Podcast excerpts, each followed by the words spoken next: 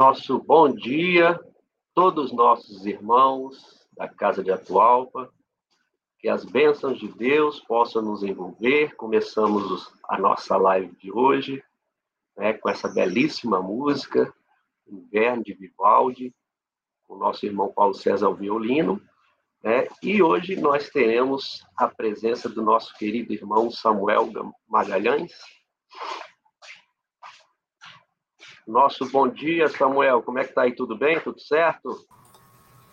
Bom dia, Adolfo. Tudo bem? Graças a Deus. Bom dia a todos aqueles que acompanham esse trabalho do Atualpa. E desde agora pedimos a Jesus que nos abençoe a todo, mantendo-nos em sua paz, em seu amor. Dizer que é uma grande alegria poder estar aqui com vocês para conversarmos sobre o Espiritismo nessa manhã de hoje. Graças a Deus, irmão. Vamos fazer uma pequena é, oração, né? Levando o nosso pensamento a Deus, nosso Pai, embalados por essa melodia maravilhosa aí, que foi tocada. Que os bons espíritos possam nos acompanhar, nos envolver, envolver o nosso irmão Samuel, para levar a palavra aos lares de todos os nossos irmãos que nos acompanham.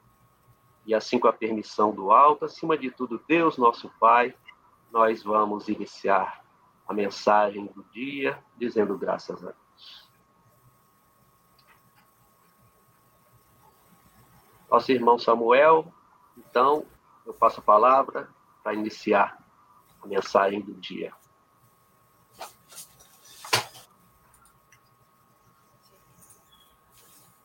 Vamos iniciar com uma frase do cineasta espanhol Alejandro, e que foi reproduzida no livro Jardim da Minha Vida, do José Carlos de Lucas, onde ele diz: somos irresistivelmente atraídos por quem vai nos trazer os problemas que precisamos para a nossa evolução. Somos irresistivelmente atraídos por quem vai nos trazer os problemas que precisamos para a nossa própria evolução.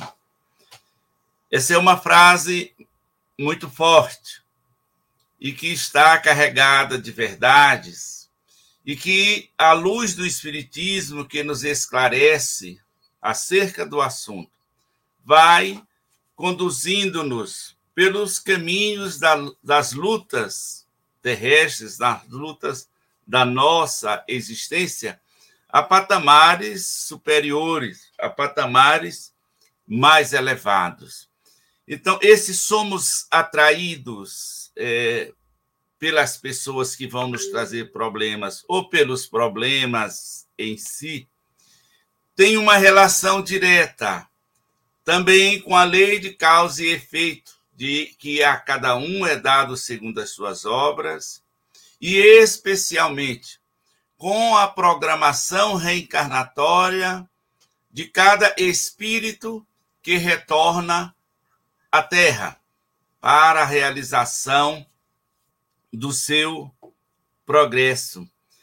O Espiritismo, então, aclarando-nos a razão, ensinando-nos todas essas coisas, vai nos propiciar uma melhor postura diante da vida, diante das situações que nos ocorram. Porque a função primeira do Espiritismo é trazer-nos essa verdade. Lembrando com Jesus que a verdade liberta. Então, o Espiritismo traz no seu bojo a proposta de libertação do homem, de crescimento do homem. Mas somos forçados a entender que não há progresso, que não há libertação sem o esforço pessoal, esse esforço que devemos dedicar a cada passo da nossa existência, em busca da nossa redenção. Encontramos no Livro dos Espíritos um capítulo dedicado a lei de evolução, a lei do progresso. Jesus disse, conforme encontramos nas Escrituras Sagradas: sede perfeitos, como perfeito é o vosso Pai celestial. No texto em que ele manda amai os vossos inimigos, ele vai nos dizer sede perfeitos, como perfeito é o vosso Pai celestial. E é claro que Jesus nos oferece aí a figura paterna divina como modelo a ser perseguido, a ser buscado, e vem nos dizer também aí que esse processo evolutivo ele é interminável, ele é infinito. Isso porque nunca nós iremos alcançar a perfeição do Criador. Esse, essa perfeição absoluta só é dele. Mas como é ele o modelo, nós vamos estar sempre nesse esforço e haverá sempre progresso a realizar. Então, nós estamos nessa corrida desse progresso que deve ser, conforme o livro dos Espíritos, tanto intelectual como moral. E quando voltamos, por exemplo, a, a épocas bem recuadas, antes do nosso estágio como homem, já que a alma em si, o espírito em si, realiza a sua caminhada desde o reino mineral, passando pelo vegetal, animal até o homem, nós vamos ver que os animais é, selvagens, como por exemplo a gazela, que foge do seu predador, está ali desenvolvendo a sua inteligência na busca da preservação da sua própria existência. Uma preservação ali que é gerida pelo instinto de conservação, que é uma providência divina. Então, esse instinto de conservação leva a gazela a procurar fugir dessas situações que ela sente que são graves para ela nesse momento. E, ao mesmo tempo, o predador, ele também desenvolve a sua inteligência, buscando uma forma ali de realmente é, satisfazer a sua necessidade de sobrevivência também, que no caso será por meio é, de se alimentar dos outros animais. E Allan Kardec vai nos falar disso com os espíritos quando trata sobre essa questão de que nos reinos mais inferiores e que os corpos alimentam os corpos aqui na Terra. Então há esse desenvolvimento da inteligência mais rudimentar e que vai num progresso crescente até desabrochar plenamente no reino nominal e seguir em direção ao infinito. Então, nós encontramos Allan Kardec perguntando aos espíritos na questão 780, quando ele fala dessa lei do progresso, Allan Kardec indaga: o progresso moral acompanha sempre o progresso intelectual? E os espíritos respondem que normalmente decorre o progresso moral sempre decorre do progresso intelectual, mas normalmente não o acompanham, não é feito passo a passo, mas vem numa sequência. E na questão do item A dessa questão, ele indaga aos espíritos como esse progresso intelectual pode produzir, pode engendrar, pode levar a criatura humana ao progresso moral. E os espíritos respondem que, fazendo com que compreenda o que é o bem e o mal, o homem então vai poder escolher. E aí há o desenvolvimento do livre-arbítrio, que é proporcional à da inteligência, com mais responsabilidade, e há aí então o progresso moral. ou seja, a inteligência se desenvolve. E a inteligência desenvolvida vai nos permitir a distinguir o que está de acordo e o que está em desacordo com a lei divina. E então nós vamos poder escolher. E essas escolhas, é lógico, elas trazem consigo uma consequência.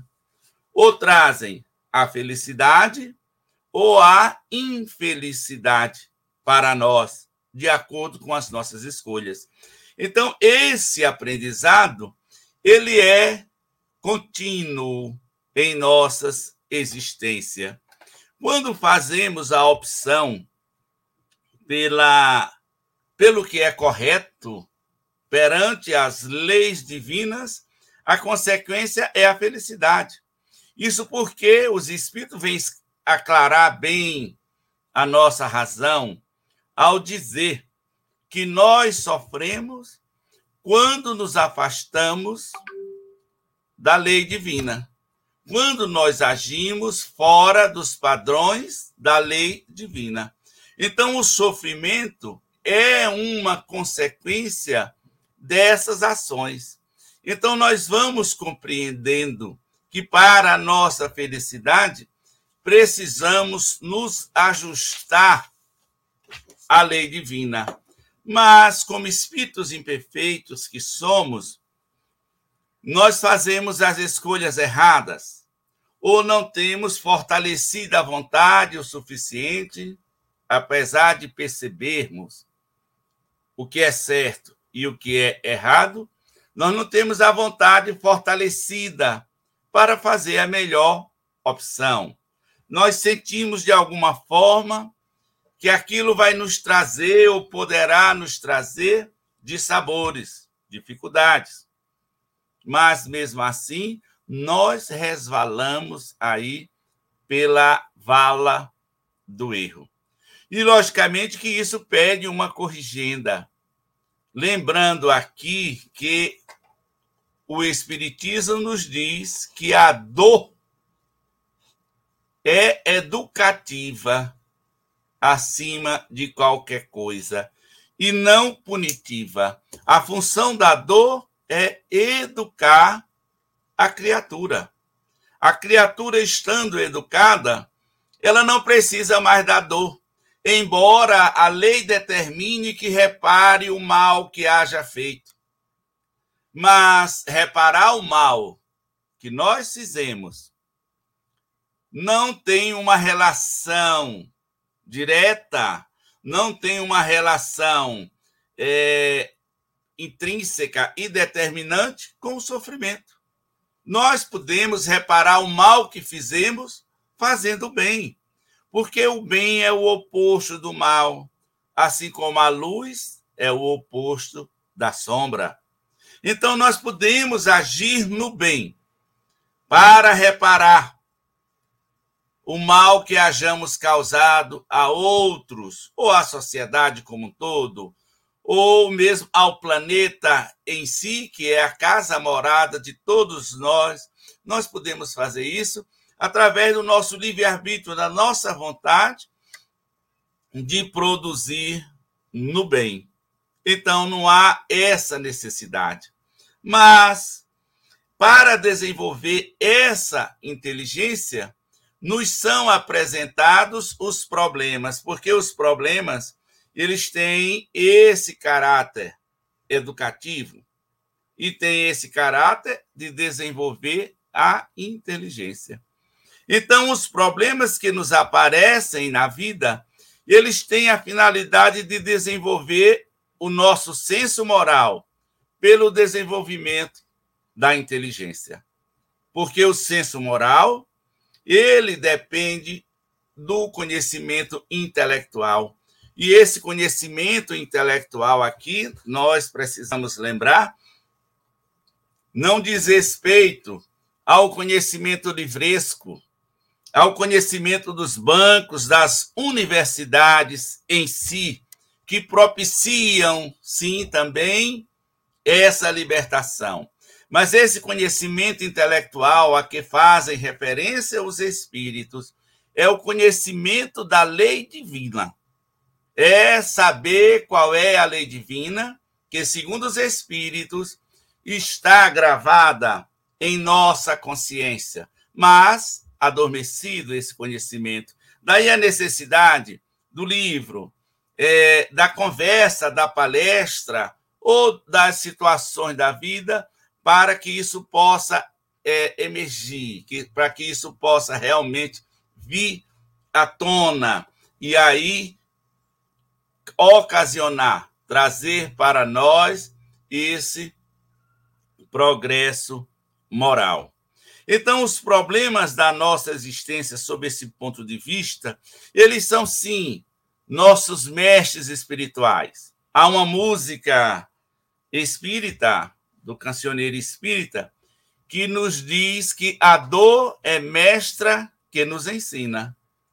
Porque a dor nos ensina, sim. Há um ditado popular, pelo menos no meu Nordeste, que diz que a dor ensina a gemer.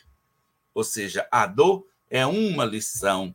E esses problemas que nos acontecem, que nos chegam dia a dia, eles muitas vezes surgem para nós na feição da dor, que nos angustia, que nos incomoda, de modo a levar-nos a buscar uma solução. Se nós passamos por um problema de saúde, muitas vezes grave, nós somos forçados a buscar uma cura, a recorrer à medicina, recorrer aos tratamentos espirituais. E muitas das ocasiões nós somos obrigados a uma conduta diferente, a mudar nossos hábitos, a fim de não tornarmos aquela enfermidade que muitas vezes aparece de forma ainda mais grave em nossas vidas, em nossos destinos. Então nós somos levados a buscar aí a solução dessa enfermidade, ou seja, vai desenvolver em nós esse cuidado, vai nos levar a entender que determinadas posturas na vida são perniciosas, o que quer dizer que são contrárias à lei divina. Algumas enfermidades, dizem especialistas, ou elas são provocadas ou são agravadas pela qualidade dos nossos pensamentos, pela tristeza continuada e acentuada, pelo desalento, pelo desespero, pela raiva, pelo ciúme. Tudo isso, muitas vezes, nós podemos somatizar. Além de, de afetar a nossa economia emocional, levando-nos a desequilíbrio de vulto, muitas vezes, afetam também a nossa saúde orgânica.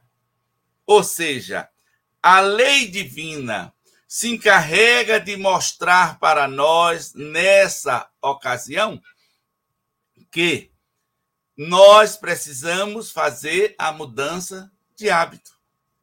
Que nós precisamos fugir, não fugir simplesmente, mas precisamos, melhor dizendo, vencer os vícios químicos que podem nos trazer aí, inclusive, a morte do corpo físico, nós temos que vencer a maledicência que vai consumindo-nos intimamente. Então, esses problemas, como é, no caso, a doença física, é também para nós esse essa lição, esse ensinamento, e se mostram como mestres, porque vão auxiliar a melhorar o nosso progresso. Se nós temos, se atravessamos dias de dificuldades, no campo financeiro, por exemplo, econômico, em que padecemos necessidades e que muitas vezes o que nos conduziu a essa situação foi o desperdício, foi o descuido com o que tínhamos, ou querer vivermos em desacordo com a nossa possibilidade, vai também desenvolver em nós a inteligência. Primeiro que vamos buscar uma maneira de reparar essa necessidade, uma maneira de atender a essa necessidade. E vai nos levar à reflexão. O que ocasionou esse nosso problema? Tanto na questão da saúde como na questão econômica, nós vamos meditar o que nos levou a essa situação. E se nós fizermos uma reflexão sincera, nós vamos descobrir que nós somos os artífices, ou seja, nós somos a causa desse nosso sofrimento. Cada um é causa do mal que padece, diz o adágio popular. Vamos descobrir a causa em nós, que está em nós. A grande parte diz o, o Evangelho segundo o Espiritismo, quando trata das causas das aflições, estão na vida presente pela nossa é, incoerência, pelo nosso descuido. E nessa reflexão, nós vamos compreender que alguma coisa nós precisamos mudar em nossa conduta. Precisamos mudar os caminhos em nossa existência, não só com a finalidade de reparar ou de tratar aquele sofrimento que nos chegam por esse caminho, mas também de evitá-los para o futuro. Aquelas que não encontramos em nós no dias presentes, a causa em si, que são aqueles reveses naturais que podem acontecer e acontecem sim, os de família, os de fortuna, os de saúde, sem que tenhamos sido a causa hoje, é porque essa causa foi antes e aí a grandeza do, do ensino do Espiritismo.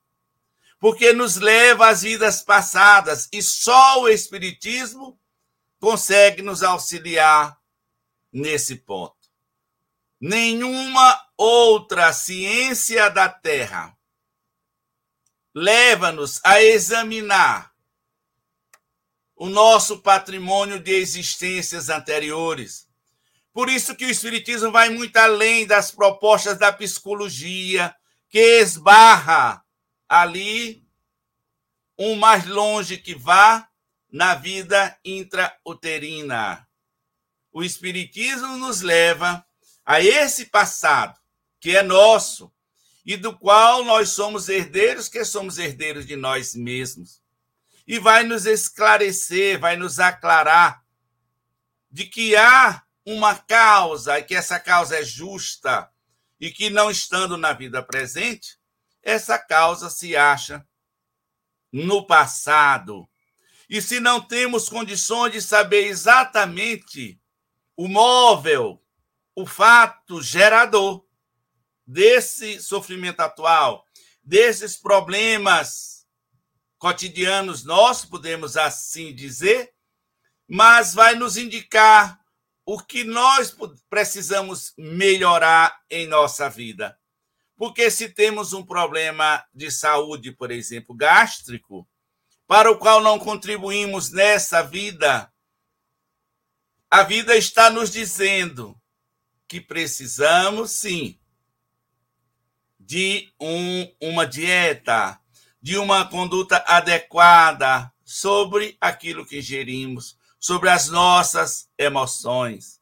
Se vem essa dificuldade, como falamos, financeira, econômica, outra qualquer, às vezes de inteligência, que não conseguimos alcançar determinadas coisas, o fato está noutra encarnação. E não importa onde esteja situado no tempo, se no passado distante ou se no passado recente. Mas importa saber que ali nós precisamos fazer uma mudança. Nós precisamos é, trabalhar em nós essa renovação.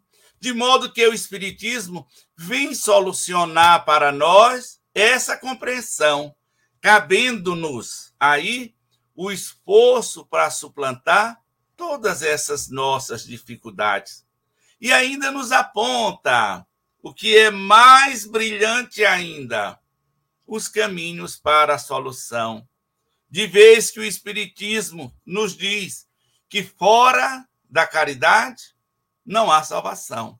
Ou seja, o exercício do bem, o exercício do amor, a preocupação legítima com o outro, o socorro que podemos prestar àqueles que mais necessitam. Vão apagando nossos erros do passado pouco a pouco, para que não precisemos sofrer por conta deles. Lembrando aqui a carta do maravilhoso Pedro, o grande apóstolo, que Jesus transforma em sustentáculo, em pedra do cristianismo nascente. Ele vem nos dizer que o amor cobre a multidão de pecados. O que equivale a dizer que a solução de todos os nossos problemas está no exercício do amor. Porque se nós amarmos em plenitude, teremos solucionado os nossos problemas e os problemas de outros. Mahatma Gandhi, ou o Gandhi, que viveu entre nós não faz muito tempo, levou a dizer que quando um só homem houver alcançado a plenitude do amor, terá neutralizado o ódio de milhões.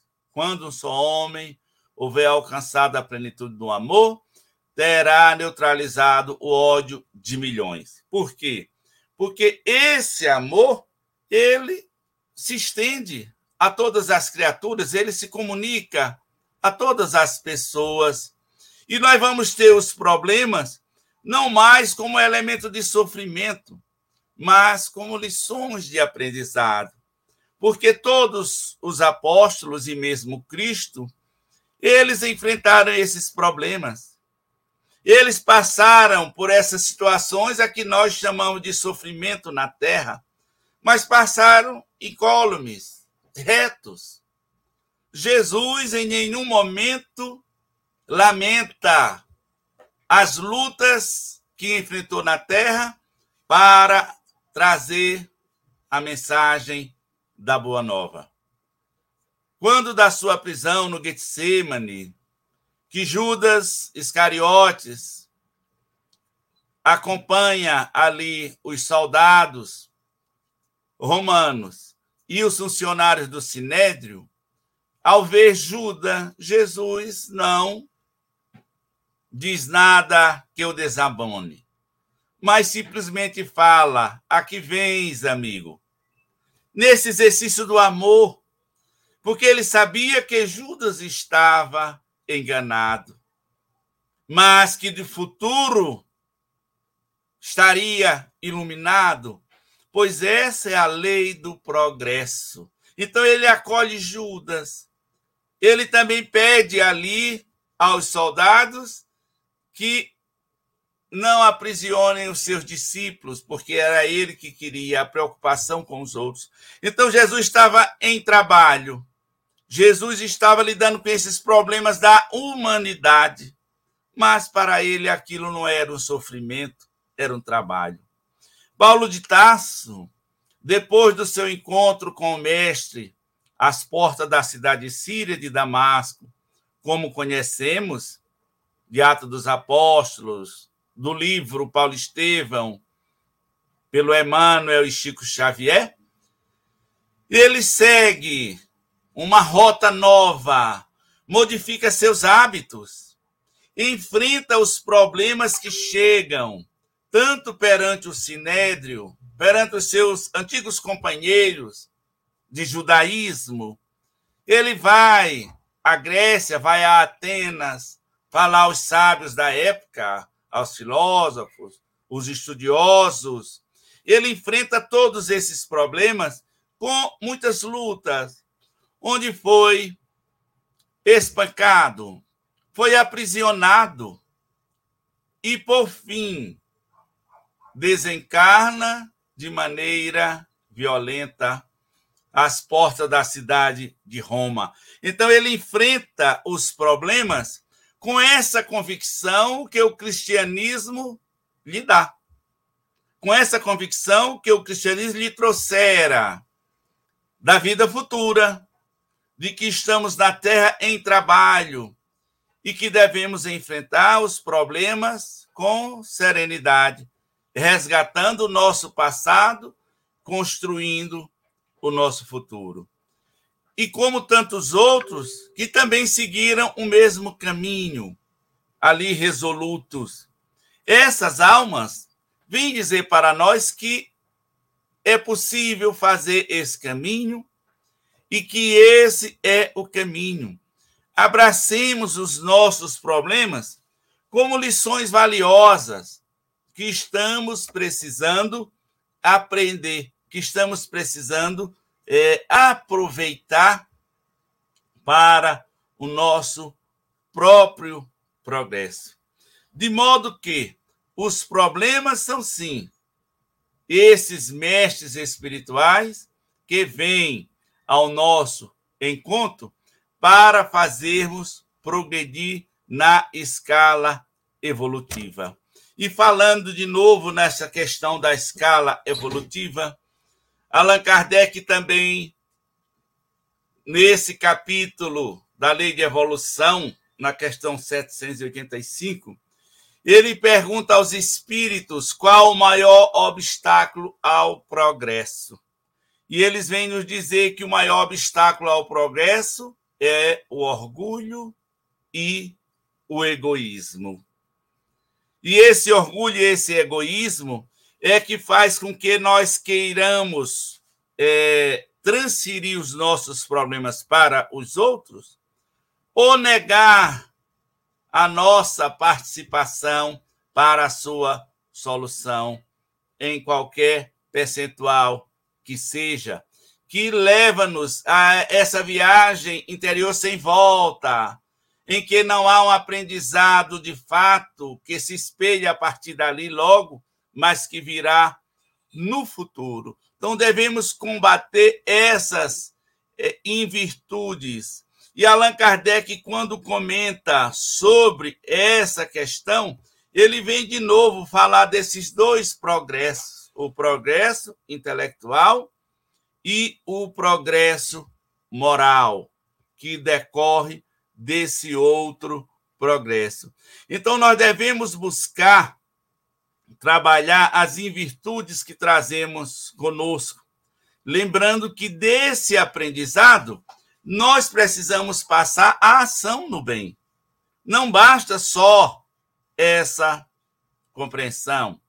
Não basta somente sabermos o que é certo se não fazemos o que é certo. Ou se simplesmente nós ficamos na inação nós temos que seguir mais adiante.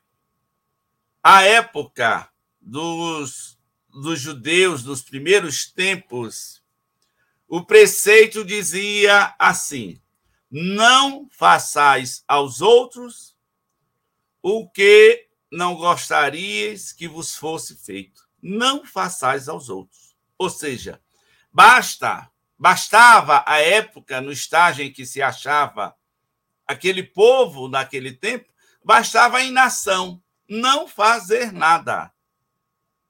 É o que nós chamamos de virtude negativa, porque ela não se acompanha de uma ação.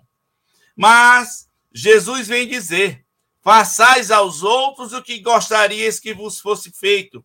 Jesus vai dizer a mesma coisa em um patamar mais elevado, porque ele vai agregar aí a ação. Ao invés de não façais, agora é fazer, mas fazer o bem, fazer aquilo que gostaríamos que nos fosse feito. E ainda, sabendo das nossas imperfeições, quando nos fala de amor, conforme nós vemos lá no Evangelho de João maravilhoso, no capítulo 13, depois ele repete mais à frente de uma, um pouco diferente. No capítulo 15, Jesus dizendo E eis que vos dou, eis que vos deixo um novo mandamento. Amai-vos uns aos outros, como eu vos amei. Porque a partir de Jesus, o parâmetro do amor do próximo não é mais o amor que tenhamos a nós, que às vezes não sabemos amar a nós mesmos. Mas o padrão é o amor de Jesus. Então a cristandade tem como padrão o amor de Jesus. E através desse amor, nós vamos enfrentar todos esses problemas, que são lições, como já o dissemos, que chegam às nossas vidas. Então, quando lidarmos com os problemas, é importante não só indagarmos por que esses problemas estão conosco, mas indagar o que podemos aprender com esses problemas, o que nos está faltando, o que, o que necessitamos para crescer com eles, qual a causa real de termos que estar com esses problemas em nossas vidas. Porque os problemas ele vêm em função da necessidade do nosso progresso intelectual e moral. Então, se o problema nos bate à porta, há uma lição a aprender. Então, precisamos meditar. Por que nós estamos vivendo com esse ou aquele problema?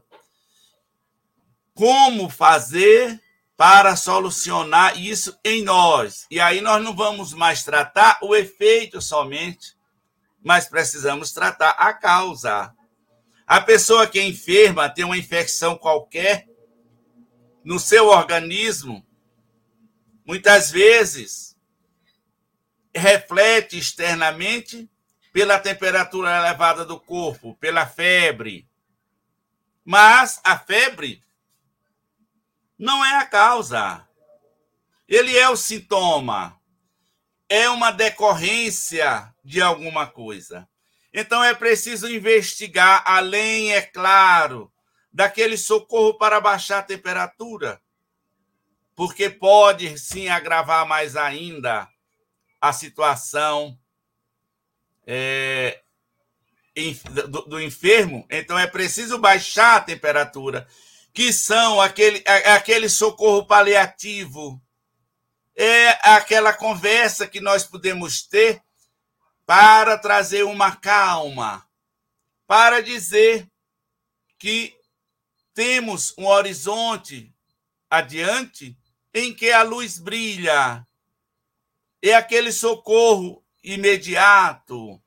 É o que muita gente hoje confunde aí com, é, digamos assim, essas mesas ou esses balcões de alta ajuda mas que de fato estão tratando somente o efeito.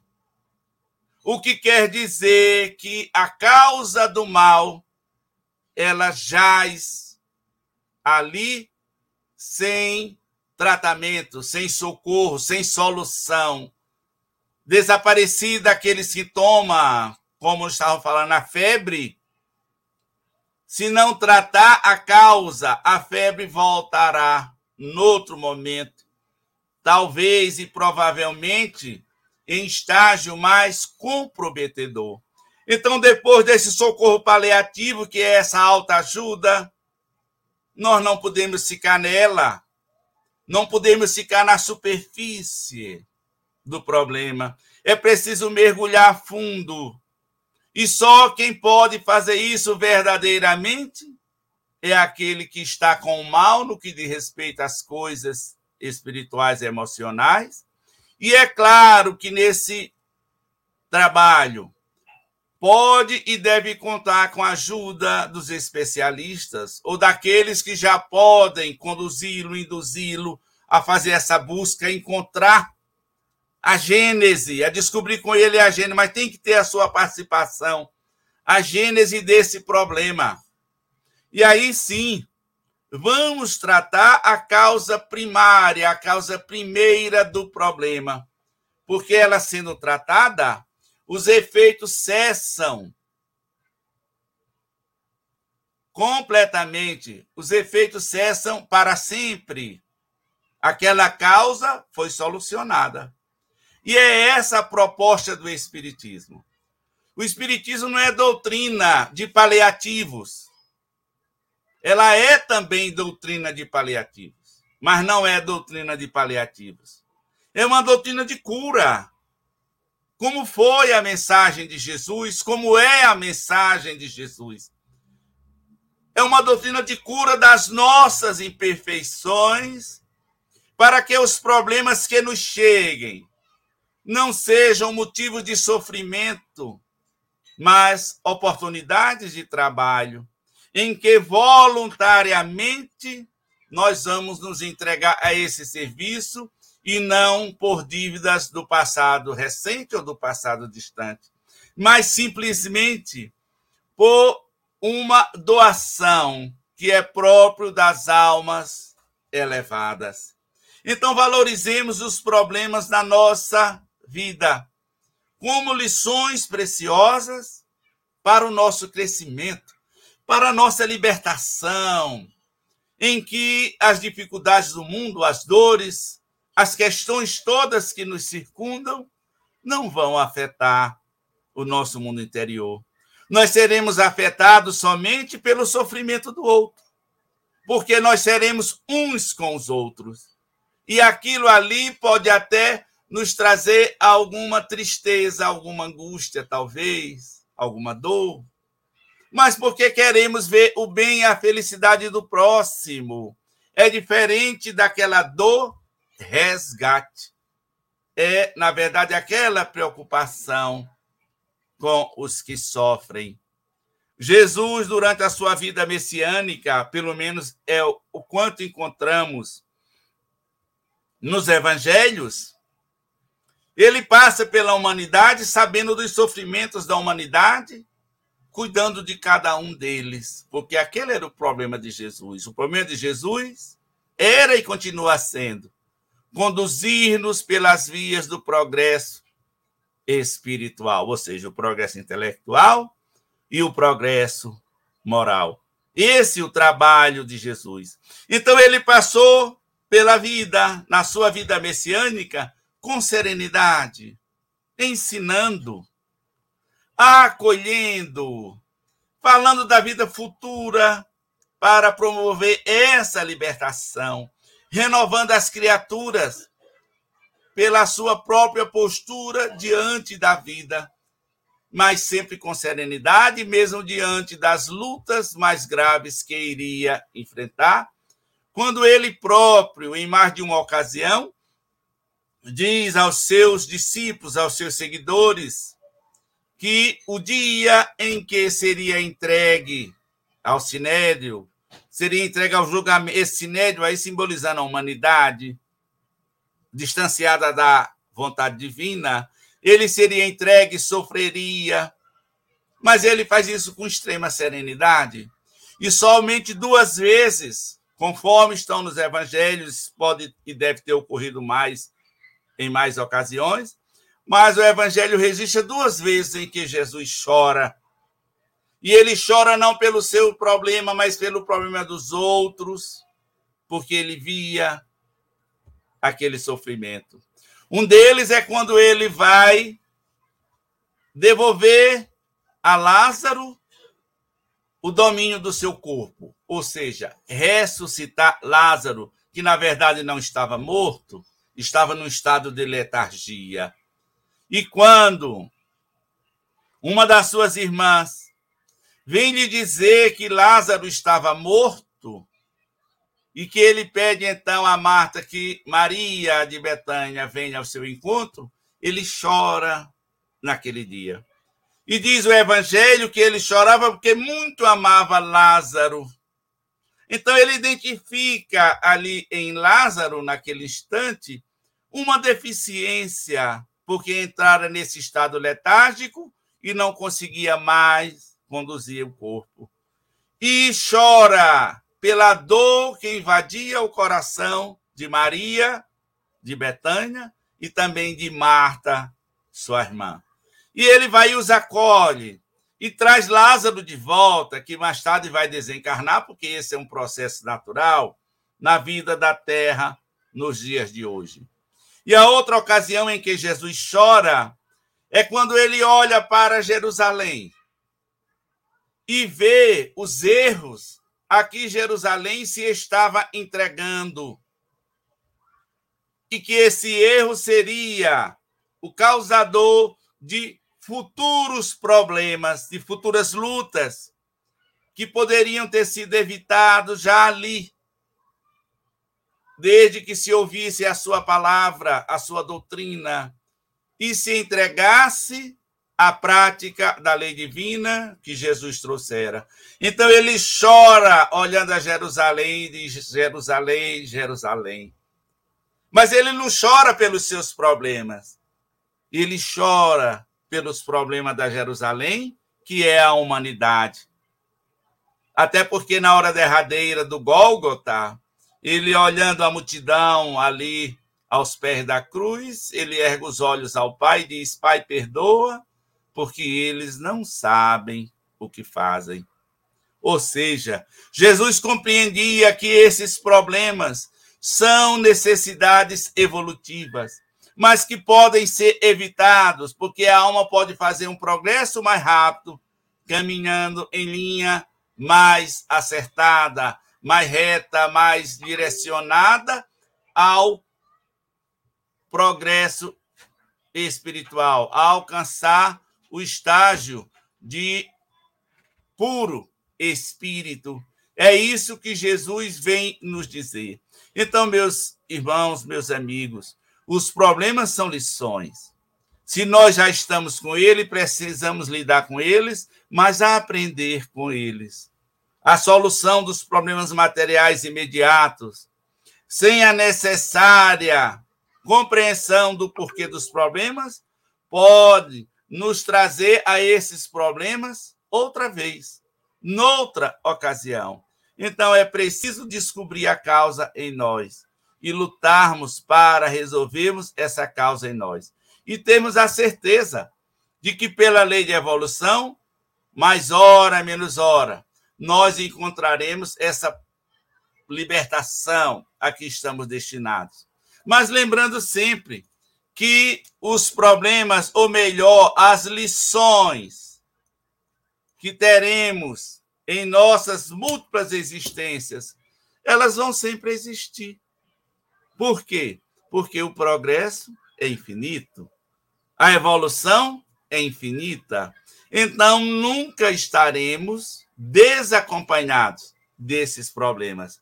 E se nós observarmos a nossa vida diária, nós vamos ver que sempre que uma preocupação sai porque nós demos uma solução a ela, outra já se instala. Aquela se resolve e outra já se instala. E isso por quê?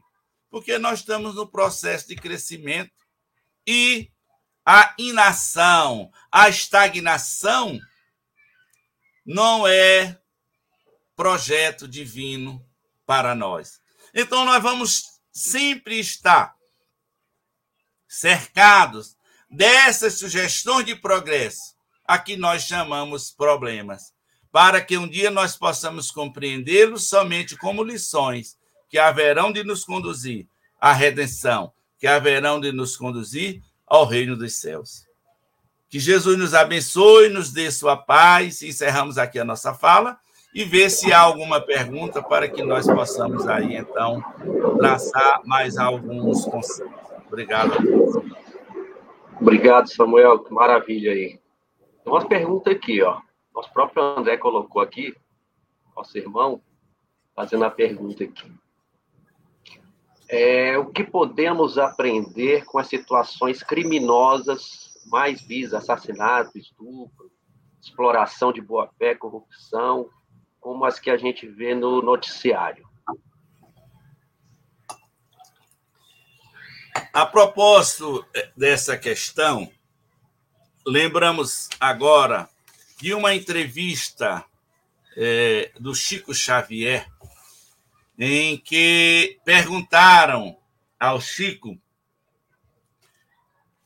qual é a solução para a violência, a criminalidade? E a que atribuir tanta violência nos dias de hoje? A pergunta feita ao Chico. E ele responde com uma serenidade das almas elevadas e com uma convicção daqueles que realmente o sabem, que a causa de toda essa violência, de toda essa, essa criminalidade, é a ausência de Jesus. Então, ele diz que a solução para todos esses problemas é a presença de Jesus na vida dos homens, na vida da sociedade. Mas não desse Jesus místico que salva a todos sem o esforço de cada um.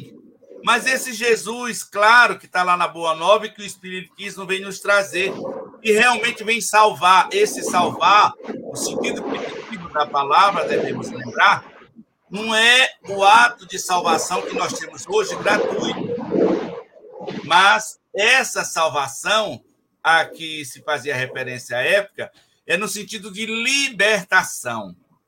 Então, Jesus pode sim e vai no correr do tempo, libertar a humanidade de todas essas coisas, como já melhorou os costumes, apesar da nossa pouca aderência à sua mensagem. Se nós observarmos, a época do cristianismo primitivo, até ali século III, século IV, ainda os cristãos eram levados às arenas, eram perseguidos aqui, ali e acolá, e as pessoas iam aos circos para aplaudir aplaudir as lutas dos gladiadores que lutavam até a morte, ou eram trucidados pelas feras. Hoje em dia, a humanidade não vai mais a isso. Nós temos violência, mas ela não atrai mais como naquele tempo, ela não é mais uma coisa comum, como hoje se vai a uma pizzaria, se vai a um cafezinho, aquela, aquela época se ia aos circos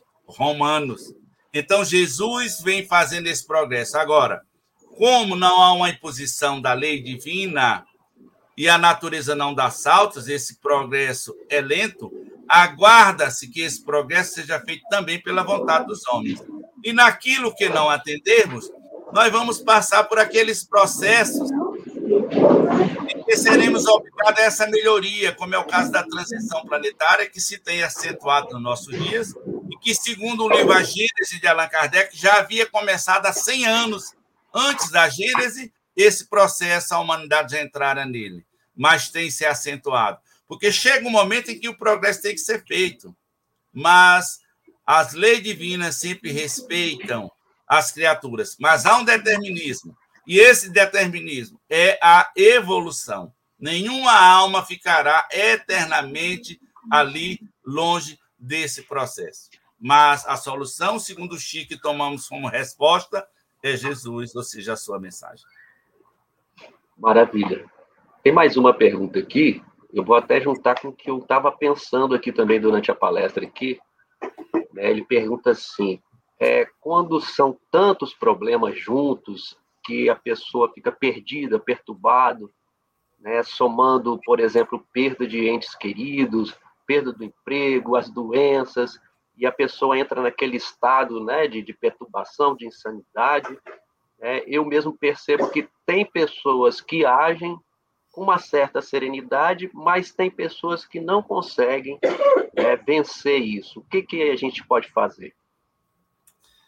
É, a propósito é, é, dessa questão de que muitas vezes os problemas eles vêm tudo de uma vez, Emmanuel, é, pela psicografia do Chico, é, em uma de suas mensagens, e possivelmente dirá em outras, ele diz que toda alma, todo espírito nesse processo evolutivo, chega um tempo das aferições, ou seja, das provas, junto com expiação.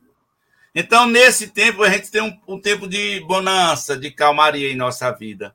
Mas chega aquela hora em que nós temos que prestar contas. E aí são vários problemas, um atrás do outro, que nos chegam, nos batem a porta, como se nos apressasse para esse processo de renovação.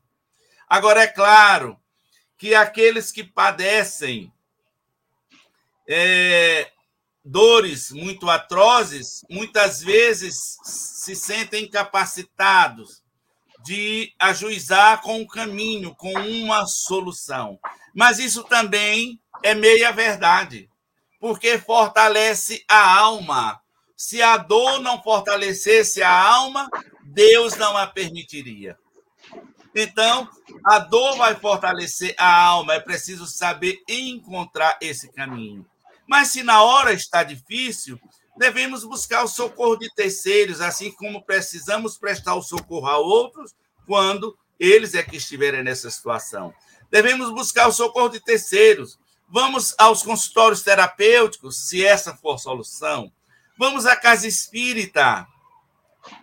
Ali, é, é, por intermédio hoje dos atendimento fraterno, do passe, do Evangelho e do conhecimento, porque a leitura, o conhecimento liberta. Mas não fiquemos sozinhos. Se nós estamos sentindo-nos muito cansados e que podemos até falir por conta disso, vamos buscar ajuda. Porque é lícito que nos ajudemos. Amai-vos uns aos outros como eu vos amei. É lícito que nos ajudemos uns aos outros. Então, busquemos o socorro. Não fiquemos sozinhos. Não nos tranquemos em nosso quarto com esse mundo de problemas se nós não estamos conseguindo solucioná-lo. Recorramos aos nossos amigos e, às vezes, até a pessoas que desconhecemos, mas que sabemos que são pessoas capazes de nos auxiliar, tanto pela sua condição moral, pelo seu conhecimento. Então, devemos recorrer porque todos nós temos uma hora em que parece que é, não haverá uma solução, não haverá luz. Mas quando esse problema passa, a gente achava que aquele problema estava demorando muito, era uma eternidade. Quando ele passa, que a gente entra no outro estágio, que é um, um estágio de, é, digamos assim, de recuperar o fôlego, daquele corredor que diminui a marcha para recuperar o fogo. Diz, puxa, mas no instante passou aquele problema, já foi, porque foi solucionado. E aí a gente respira, e depois vai ter uma hora em que nós temos que nos apressar de novo, até que tenhamos chegado ao final da corrida, que no caso do processo evolutivo nunca vai acontecer, porque a evolução é infinita. Maravilha, bom demais. Ótimo, ótimo. Então, nós agradecemos, Samuel, muito obrigado pela, pela palavra, né? bastante esclarecedor, acho que todo mundo aí é, que está nos acompanhando é, pode perceber e levar esses ensinamentos para as nossas vidas. Então, antes de encerrarmos, vamos fazer alguns avisos, né? É, estão vendo aí o sarau de aniversário do Atualpa, é, o tema escolhido para este ano é Tempo de Gratidão, inscrições de 6 a 27 de setembro. Né? Os participantes poderão gravar um vídeo de no máximo 5 minutos e deverão encaminhá-lo para o Dácio, né, para o WhatsApp adulto, para mim, 61984255227, ou para Lucimar, 61997533126, né, e esse vídeo aí que vocês enviarem com essa gravação, com o tema gratidão né, já é considerado como uma inscrição. Né, e nós vamos apresentar essas é, gravações nas preparações de ambiente das palestras públicas, segundas, quintas e domingos. Né. Nós temos aí a escala né, de, de palestras, a nossa próxima palestra aí do mês de setembro, amanhã, dia 13, segunda-feira, às 20 horas, com a nossa querida irmã Carmelita Indiano, com o tema Compromisso Afetivo. Lembrando que as segundas e quintas, as palestras são presenciais. Nossos irmãos estão convidados para irem ao Grêmio Espírito Atual, para lá presencialmente poder participar da palestra e sentir um ambiente também né, que é muito, muito agradável. Meus irmãos, nós então nos despedimos em paz né, rogando a Deus, nosso Pai, que nos abençoe, nos envolva e que nós permaneçamos com essa energia boa e positiva durante toda a nossa semana. Que assim seja, graças a Deus.